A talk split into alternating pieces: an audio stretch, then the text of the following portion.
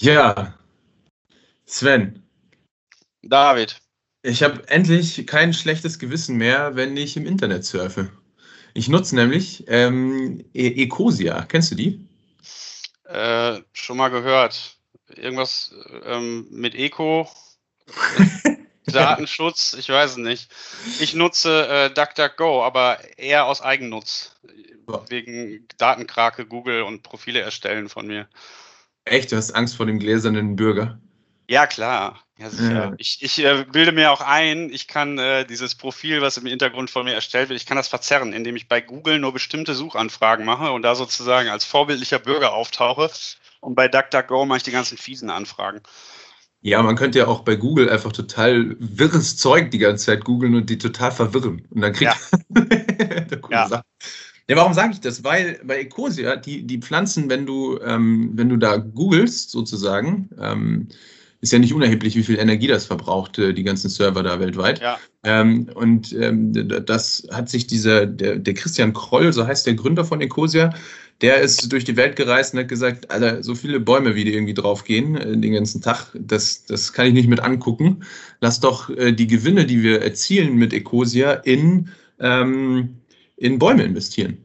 Und da hat er, der hat jetzt so einen Ticker, wo jede, alle zwei Sekunden zeigt, ähm, zeigt dieser Ticker, wie viele Bäume die jetzt gepflanzt haben. Und der Kerl ist Gesellschafter von Ecosia, oder wie? Ja, das Oder ist spannend. ist das, das, der hat das Ding gegründet äh, und war dann semi-erfolgreich, bis er sich noch einen zweiten Gesellschafter dazugeholt hat, der, der dann das Startup mit aufgebaut hat, hochgebaut, ähm, Herr Schumacher. Und ähm, das Spannende ist ja, das bringt uns ja zu dieser Folge, die wir Kapimaxismus getauft haben, die du Kapimaxismus getauft haben. Wenn Du Unternehmen. hast das abgesegnet. Du hast das abgesegnet. Ja, das stimmt. Wenn Unternehmen ihr egozentrisches Weltbild verlassen. Und das, ähm, das kam mir so als Beispiel, wie jemand, der einen Haufen Kohle damit hätte machen können, und zwar das Ja. Ding verkaufen. Also Ecosia ist wahnsinnig wertvoll. Ähm, und äh, was hat der gemacht? Der, der, hat, der hat gesagt, ähm, damit das Ding auch nachdem er vielleicht das Unternehmen verlässt oder irgendwann stirbt oder wenn irgendwas mit dem passiert, damit das noch weiter den Zweck verfolgt, Bäume zu pflanzen, ähm, bra brauche er eine Art von, ähm, von Gesellschaftsstruktur, die eben nicht ähm, durch, weiß ich nicht, irgendwelchen ähm, äh, Investoren danach, die halt Bock haben, das Ding noch größer zu machen und dann am Ende sich einverheimsen etc., dass man sich dagegen schützt. Das hat der, ähm, das hat er gemacht. Und ähm, durch so eine, ja, so eine Stiftungslösung etc. Da kommen wir dann gleich zu sprechen. Aber das ist ein, wie ich finde, ein sehr passendes Beispiel für diese Folge Kapimaxismus. Jetzt hast du dieses Neologismus äh, in die Welt gesetzt, auf, auf den ich als Künstler, ich bin ja noch ähm, ähm, Musiker nebenher, äh, sehr neidisch bin. Äh, wie bist du drauf gekommen? Du kannst ihn benutzen, aber das kostet. Ist klar, VG Wort. VG Wort. Ja, also äh, für mich war einfach, ähm, nachdem ich äh, vor allen Dingen Rifkin gelesen hatte, diese Null-Grenzkostengesellschaft, ähm, ist mir aufgefallen, äh, dass es tatsächlich so eine Erfüllung gibt in der, in der Prognose, die Marx damals gegeben hat. Also für ihn bestand ja eigentlich so ein äh, Kern des Übels im Kapitalismus darin, dass es eben auf der einen Seite die Kapitalisten gibt, äh, die haben die Produktionsmittel in ihren Händen, dass die gehören denen. Und äh, auf der anderen Seite gibt es die Arbeiter, die sind auf diese Produktionsmittel angewiesen, damit sie den nutzen können, um Mehrwert zu erschaffen. Und die geben aber einen Teil ihres Mehrwerts eigentlich dem Kapitalisten ab. Ähm, und so hast du immer ein Missverhältnis da. Ne? Du hast immer jemanden da, der sitzt oben und dem gehört irgendwas und der bietet das den Arbeitern zu, zu, zur Arbeit zur Verfügung, stellt er denen das und äh, die müssen halt placken. Und das siehst du ja heute in Unternehmen auch noch. Aber ähm, es gibt halt immer mehr Beispiele und deswegen ist es ein Trend, wo sich genau diese Dichotomie auflöst und wo auf einmal ähm, der Arbeiter selbst zum Kapitalisten wird und wo auf einmal jemand, der Musik macht zum Beispiel, nicht auf irgendwelche Produktionsfirmen angewiesen ist oder auf irgendwelche großen Plattenlabels. Ne? Ich kann bei Patreon meinen eigenen Kanal eröffnen, ähm, ich kann da meine eigenen Fans haben, ich kann auch mein eigenes Geld direkt damit verdienen oder bei Bigo oder irgendwelchen anderen Plattformen. Und das ähm, gibt es auf der individuellen Ebene ähm, auch noch bei, bei ähm, in vielen anderen Bereichen. Also diese ganzen, äh, ich sag mal, die, die, dieses Beratungsangebot, ähm, ne? ich kann mich als Coach anbieten ähm, und selbst vermarkten übers Internet. Ich kann auch die ganzen Bildungsangebote, ne? wie viel mittlerweile kostenloses Wissen ist eigentlich ähm, zur Verfügung, wo einfach mhm. ja, ähm, ähm, für, für null Grenzkosten äh, ähm, neue Dienstleistungen, neue Produkte, neue Informationen erzeugt werden. Oder auch 3D-Druck. Druck ist auch so ein Beispiel, ne, wo Leute mittlerweile durch einen 3D-Drucker in der Lage sind, Teile selber zu erzeugen. Der 3D-Drucker gehört denen. Ähm, und dann wird auf einmal ähm, die Dichotomie aufgehoben und äh, ähm, es gibt nicht mehr einige wenige Kapitalisten, sondern ähm, jeder kann sehr schnell zum Eigentümer seiner eigenen Produktionsmittel werden ähm, und sich damit irgendwie so ein bisschen aus den Fesseln befreien. Und für mich war dann deutlich, das ist ein Trend, der betrifft gar nicht nur den Einzelnen, sondern eben auch Organisationen. Ne, das zeichnet sich auch auf Unternehmensebene ab. Wir sind da längst noch nicht so weit, aber es gibt mittlerweile völlig alternative Gesellschafterstrukturen, wo diese typischen Eigentumsprinzipien, Gesellschafter oben drüber, plackende Arbeitnehmer unten drunter, äh, wo die aufgehoben sind. Erstens haben auch die Leute keinen Bock mehr drauf und zweitens gibt es anscheinend immer mehr Leute wie äh, der Ecosia-Mensch, den du gerade gesagt hast, ähm, die ein größeres Ziel verfolgen, als egozentrisch sich selbst weiter zu bereichern und ähm, keine Ahnung, die, die zweite Yacht sich in, in den Hafen zu legen, ähm, jetzt mal übertrieben gesagt. Ja, ist doch ein schöner Trend. Äh, als Humanist äh, in dieser Wirtschaftswelt ist das ja schön. Ähm, wir haben dazu, um das nochmal näher zu beleuchten, ne, dieser Kapital, Kapimarxismus, äh, diesen Trend, äh, das machen wir nicht alleine heute. Wir haben zwei sehr, sehr spannende Persönlichkeiten. Mega. Mit an Bord. Ähm, Michael Hetzer, du bist äh, in der zweiten Generation Familienunternehmer der Firma Elobau du hast dieses Ding quasi vermacht bekommen.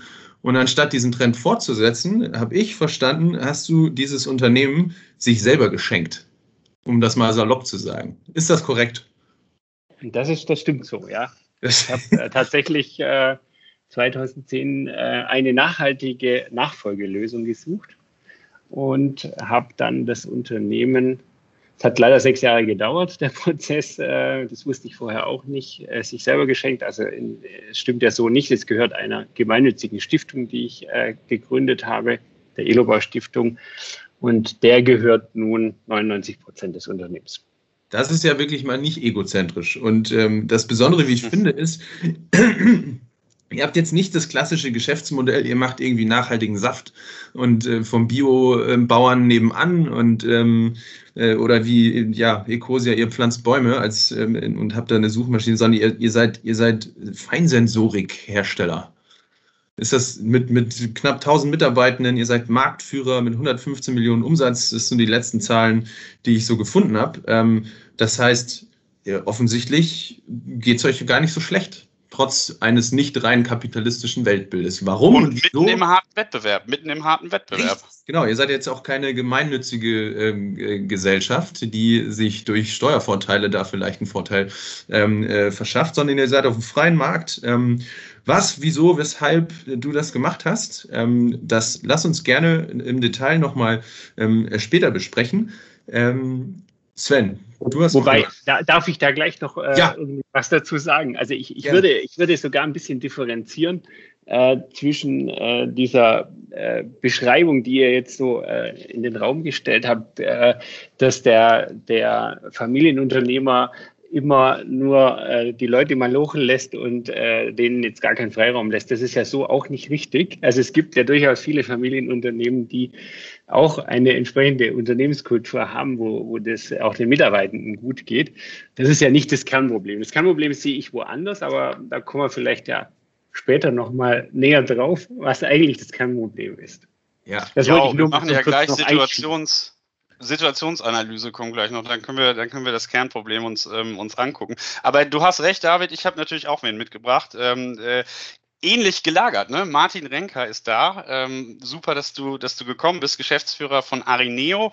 Arineo ist ebenfalls ähm, im harten Wettbewerb, nämlich äh, in der, als Digitalisierungsdienstleister, IT-Dienstleister ähm, durchaus äh, ähm, keine Non-Profit-Organisation. Und trotzdem ist es auch bei euch so, äh, Martin, ist es eine Art von, ja, äh, ähm, wir, wir schenken äh, den Mitarbeitenden das Unternehmen sukzessive. Also so wie ich verstanden habe, 2023 sollen 51 Prozent der Eigentumsanteile an die Mitarbeiter übergegangen sein und 2028 100 Prozent. Stimmt das oder liege ich da falsch?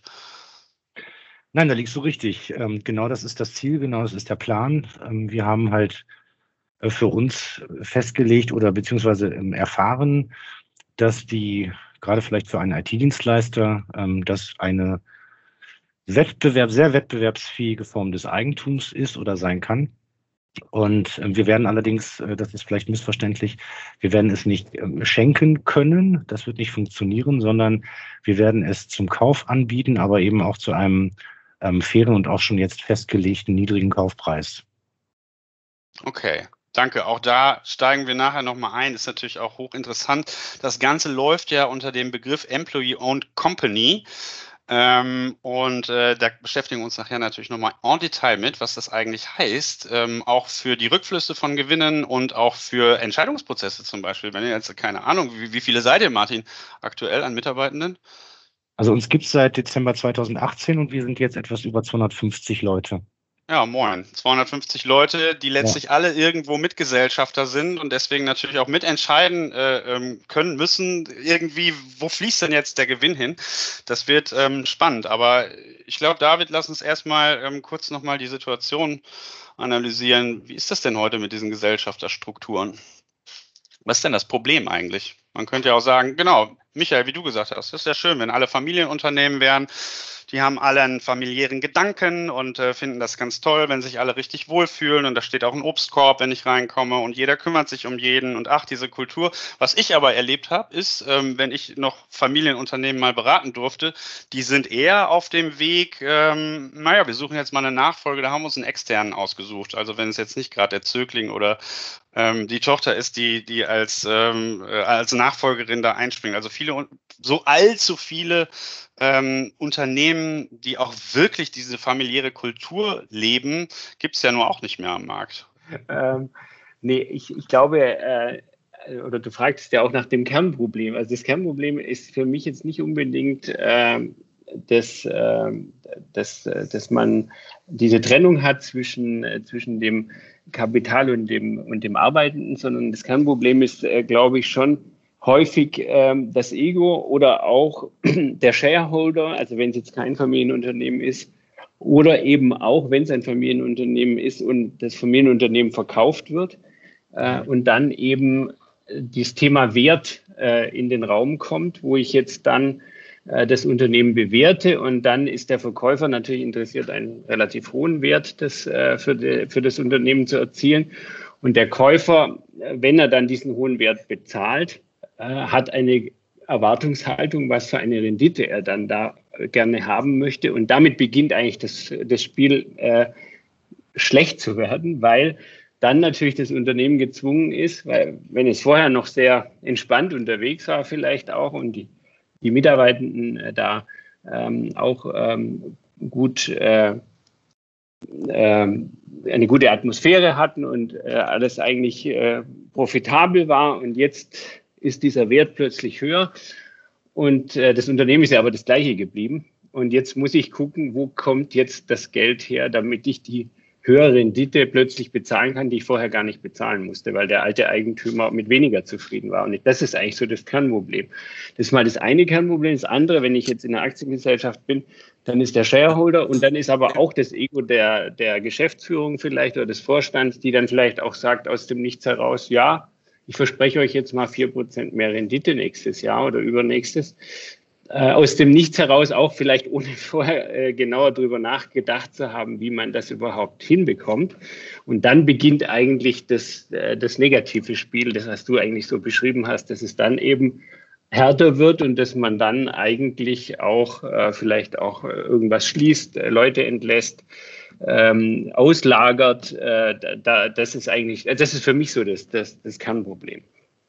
Das kann ich nur bestätigen, Michael. Das war bei uns auch ein ganz wichtiger Aspekt, weil wir Erfahrungen gesammelt hatten, gerade in der IT-Industrie oder bei den Dienstleistern, ähm, dass immer dann, wenn solche Verkäufe durchgeführt worden sind, und das gibt nicht wenige, ähm, dass dann solche Phänomene aufgetreten sind. Und äh, gut, bei IT-Unternehmen passiert dann Folgendes. Die Leute machen das schlichtweg nicht mit und, und machen sich auf den Weg und gehen halt woanders hin, da wo solche äh, merkwürdigen Maßnahmen wegen erhöhter Renditeerwartungen nicht getroffen werden, weil die sich, weil die auch vernetzt sind, selbstbewusst sind und ständig, also sehr leicht auch neue Arbeitgeber finden. Das haben wir viel beobachten können. Das war auch für uns ein ganz wichtiges Element, um das in der Zielsetzung in die Hände der Leute zu geben. Denn die werden ja einen solchen Verkauf nicht machen, ähm, weil dann würden sie ihren eigenen Arbeitsplatz damit ja sch schlecht machen. Also das ist damit ja. quasi ausgeschlossen. Also unsere Idee, dass ähm, in dieses EOC-Modell, können wir auch später noch erklären, zu überführen, geht genau darum. Einer wichtiger Aspekt ist, damit ist dieses Unternehmen nicht verkäuflich und diese negativen Effekte sind durch die Struktur ausgeschlossen. Es mag mhm. ja auch Inhaber geben, die sagen, mir reicht die Hälfte, ne? Und dann hat man ja, die negativen Effekte auch nicht. Klar, aber das, ganz hm. ehrlich, habe ich selten gesehen. Also ähm, ja. gerade gerade wenn man jetzt an auch an Aktiengesellschaften denkt, ne, da sind die Shareholder letztlich völlig entfremdet ähm, vom Unternehmen. Das sind ja, ich kann ja jetzt Aktien von irgendeinem Unternehmen, mit dem ich überhaupt nichts zu tun habe, kaufe ich kenne die noch nicht mal. Und da ist meine Erwartung halt fokussiert auf, ja, ich will halt Geld haben, ich will halt Rendite haben. Und äh, klar, wenn im Familienunternehmen, wo es mein Baby ist, bin ich ja bei euch, ist noch anders. Aber je weiter ich weg bin als Gesellschaft Gesellschafter und als Anteilsinhaber, desto mehr sind mir doch die ganzen Sachen egal, ähm, äh, bis hin zu, zu Umweltverschmutzung, bis hin zu, wie gehen wir mit Lieferanten, Mitarbeitern, Menschen um. Und ich würde sagen, äh, mach mal Rendite äh, und damit bin ich dann, bin ich dann letztlich total zufrieden. Und ähm, das, bei Marx war das ja so, dass der das als Konzentration auch des Kapitals ähm, bezeichnet hat. Also immer weniger Leute ne, haben eigentlich immer größeres Kapital. Ähm, was ein zweiter Punkt ist, ähm, den ich halt total bedenklich finde. Also es gibt auch in Deutschland halt eine Handvoll mega reicher Familien, ihr wisst das, ähm, die über ganz, ganz viele verschiedene Firmen ähm, bestimmen und auch den Druck auf diese Firmen letztlich bestimmen. Weil je nachdem, mit welcher Renditeforderung ich reingehe, und ich gehe ja nicht da rein und sage, oh, wäre cool, wenn wir im nächsten Jahr mal eine Million Bäume pflanzen, das wäre ja auch mal eine Möglichkeit, aber ich habe noch keinen gesehen, der das macht ähm, außer vielleicht der Ecosa-Typ scheinbar.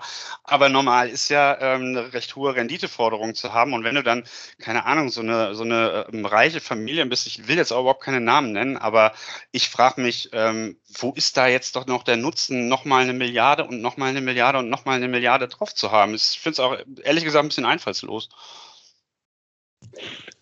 Ja, aber ich glaube, das ist gar nicht, äh, ich glaube auch gar nicht, dass das die, die Motivation äh, oft ist. Also auch wenn es jetzt Fremdgeschäftsführer sind oder Vorstände, ist, glaube ich, weiß ich nicht, ob da überhaupt das Geld dann die Motivation noch ist, sondern es ist dann vielleicht auch wirklich äh, das Ego, was äh, sich nochmal mal äh, äh,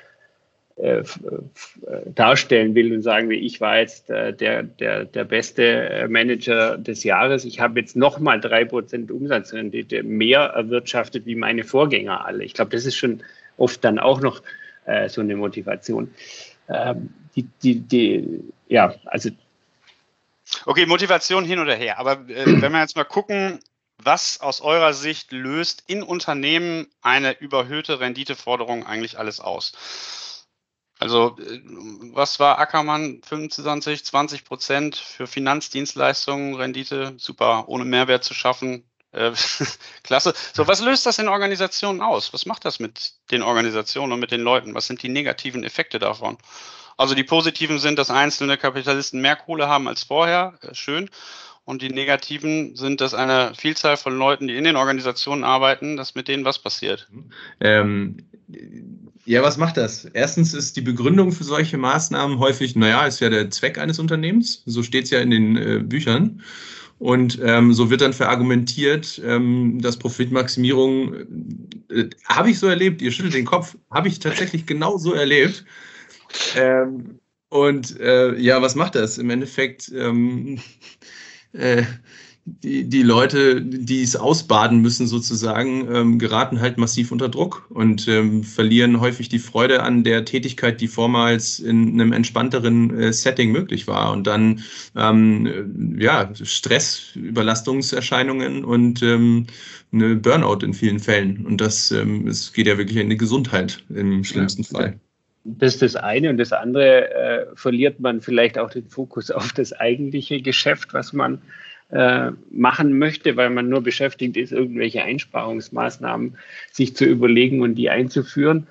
Ähm, und da bin ich auch fest überzeugt, wenn jetzt die äh, Kultur kippt, ähm, was dann ja auch der Fall sein wird in so einem Unternehmen, wenn ich vor allem, wenn ich dann auch anfange, Leute zu entlassen oder mehr Druck auf, auf, auf die, die noch da sind, auszuüben, dann wird auch die Performance in den Keller gehen, dann wird auch die Kreativität äh, sich äh, äh, verabschieden, weil, weil die Leute einfach da gar nicht mehr den, den Freiraum dann dazu haben. Und es ist ja auch diese Sinnfrage, finde ich. Also häufig ähm, wird ja von, von den guten, den engagierten, den High-Performance-Mitarbeitenden so ein bisschen erwartet, die, extra Meile zu gehen ne, und sich auch irgendwo ähm, als Unternehmer im Unternehmen ähm, ne, Entscheidungen zu treffen, selbstverantwortlich zu arbeiten und so, was ich total gut finde und total gut nachvollziehen kann.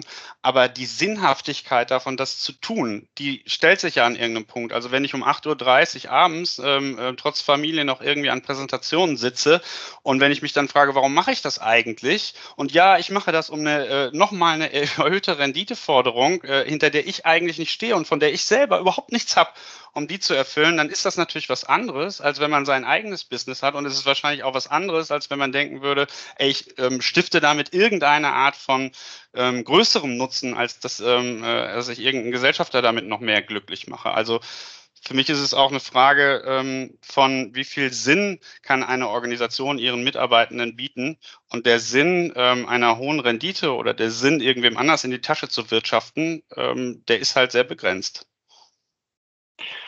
Ja, das, kann, das teile ich, das wird auch nicht reichen. Deswegen sind ja auch die wenigsten Unternehmen alleine ähm, darauf äh, zumindest offiziell ausge, ausgerichtet, sondern das ist, das, ich sag's mal so, das ist dann eben so eine Grundlage. Ne? Also da, da stecken natürlich dann oft noch andere äh, Zwecke dahinter, die, die dann auch möglicherweise als strategische Aussage formuliert werden.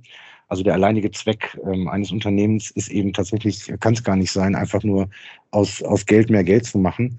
Ähm, da muss ja noch mehr dazu sein, weil wenn es nur darum ginge, dann kann ich auch Mafia oder sowas machen. Ne? Das, da geht das vielleicht sogar mit einer noch höheren Rendite.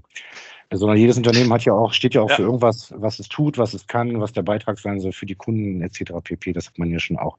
Aber ich gebe dir auch recht, natürlich an, an irgendeiner Stelle wird es dann vielleicht auch mal deutlich, dass man ähm, als, als Betroffener oder Beschäftigter oder wie auch immer, das ist aber natürlich auch sehr unterschiedlich, sich diese Frage mal stellen kann. Nämlich dann, wenn sich die Rahmenbedingungen so verschlechtern, dass der eigentliche Spaß immer stärker in Frage steht. Ne, das, äh, das, das passiert ja auch. Das passiert gar nicht so selten.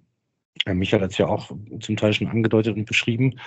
Und ähm, das sind ja so auch Elemente, die, also was bei uns angeht, und ich glaube, das ist äh, bei Michael zum Teil gar nicht anders, diese Effekte vielleicht auch nivellieren zu können durch, durch eine andere Form von, von Inhaberstruktur. Also nicht nur, dass der, dass, der, dass der Inhaber möglicherweise selber so verständlich ist, sondern es irgendwie strukturell auch abzusichern. Ähm, darum geht es uns ja auch. Und wir verstehen das in, in, in der Marktwirtschaft, in der wir uns ja trotzdem auch bewegen, ähm, nach wie vor auch als Wettbewerbsvorteil, weil wir glauben, dass das eine bestimmte Gruppe von Leuten und Menschen attrahiert äh, die sich dann irgendwann auch zu uns bewegen werden oder zu Unternehmen, die, die, die das auch ähnlich mhm. handhaben. Ähm, ich glaube, das ist ein Wettbewerbsvorteil, weil ich glaube, die Nachhaltigkeit, die das auch bedeutet für die Beziehung zu den Kolleginnen und Kollegen, ähm, die macht für viele Menschen dann irgendwann mal was aus. Gerade wenn man mhm. erfahren ist. Gerade wenn man erfahren ist, man möchte dann irgendwann vielleicht nicht mehr durch die verschiedenen Mühlen gedreht werden, sondern wir treffen immer wieder auf Menschen, die dann auch sagen, wow, verstanden, weil ich schon meine Erfahrung gesammelt habe. Und ich halte das für einen Wettbewerbsvorteil in mhm. der Marktwirtschaft. Das ist ja total spannend, was du sagst. Also, du willst ja nicht Sozialismus, ne? du willst jetzt keine Gleichmacherei, sondern du willst trotzdem noch die Effizienz der Markt, äh, des Marktes nutzen, nur eben die Unwuchten ähm, beseitigen. Also ne, heute ist es die Maria Göpel, glaube ich, heißt sie, die, diese Nachhaltigkeitsforscherin, die hat das so beschrieben in ihrem Buch. Heute ist es eher wie ein Fließband, wie wir produzieren. So von unten nach oben. Auch das Geldsystem ist so konstruiert, die von oben kriegen durch den Zinseszins, wenn sie was haben, sowieso einfach immer mehr. Du brauchst nur halt einfach eine gute Startmöglichkeit, dann vermehrt sich wenn du es nicht verkackst sozusagen, äh, das von alleine. Und das ist so eine Einbahnstraße. Und ähm, jeder, der mit Systemtheorie schon ein bisschen zu tun hatte, weiß aber, dass die Natur ähm, in Regelkreisen funktioniert und wir aktuell eine ziemliche Unwucht drin haben. Äh, man braucht sich die soziale Spaltung, aber auch die ökologische Krise und auch die Sinnkrise. Also es gibt, glaube ich, 800.000 Suizide pro Jahr. Ähm, das ist schon bemerkenswert. Äh, da, da, da ist was in Schieflage geraten. Und du, Martin, sprichst ja jetzt an, ja, okay, wir wollen jetzt nicht komplett aus dem, aus dem Marktmechanismus aussteigen, sondern wir wollen diese Unwucht beseitigen, indem wir halt wieder ja, umverteilen, könnte man ja fast so sagen. Ne? Macht umverteilen und auch Mittel umverteilen. Ja, wow, ich weiß gar nicht, ob ich das so benennen würde wie du jetzt gerade, aber es geht schon darum, da muss man sich, also da sind wir uns drüber im Klaren. Ähm, wir sind in gewisser Hinsicht ein ganz normales Unternehmen. Ja? Also wir wissen, wofür wir stehen, wir müssen Überschüsse produzieren, sonst werden wir irgendwann Schwierigkeiten bekommen. Das ist einfach so. Wir, wir müssen mehr einnehmen, als wir ausgeben. Das gilt für uns auch. Wir wollen natürlich gleichzeitig Rücklagen bilden, um auch investieren zu können, entweder in die, in die Beziehung zu den Kolleginnen und Kollegen, um was weiß ich, wenn jetzt irgendein, irgendein Teil wegfallen würde, weil, weil die Technologie sich verändert, dass wir dann aber mit unseren Leuten gemeinsam äh, uns das auch erarbeiten können und uns das auch leisten können. Also das ist äh, für uns ein ganz wichtiges Element, aber wir müssen trotzdem immer in der Lage sein, ähm, mehr einzunehmen, als wir ausgeben. Das gilt für uns ganz bestimmt. Also wir haben auch Fragen nach ähm, Produktivitäten, Effizienzen, die haben wir auch. Ne? Wir versuchen sie halt nur vielleicht anders zu beantworten und zu lösen als andere. Aber die sind auf jeden Fall da. Wie gesagt, wo wir den Cut gesetzt haben, ist tatsächlich bei der Frage, ähm, wem diese Überschüsse zugutekommen.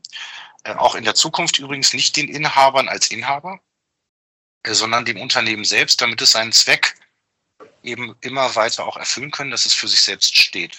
Also diese ähm, Purpose-Unternehmensidee ist damit auch ähm, sichergestellt ähm, wenn es dann eben den Kolleginnen und Kollegen gehört. Weil wir gehen davon aus, dass die ähm, sich auch nicht selber gegenseitig rausschmeißen wollen, um ähm, irgendwie noch mehr Geld zu kriegen als Inhaber oder so etwas. Das wollen wir ja auch nicht. Dann bringt das ja auch nichts. Und wie das jetzt in concreto aussieht, das ähm, besprechen wir jetzt gleich im zweiten Teil ähm, vom KP Marxismus.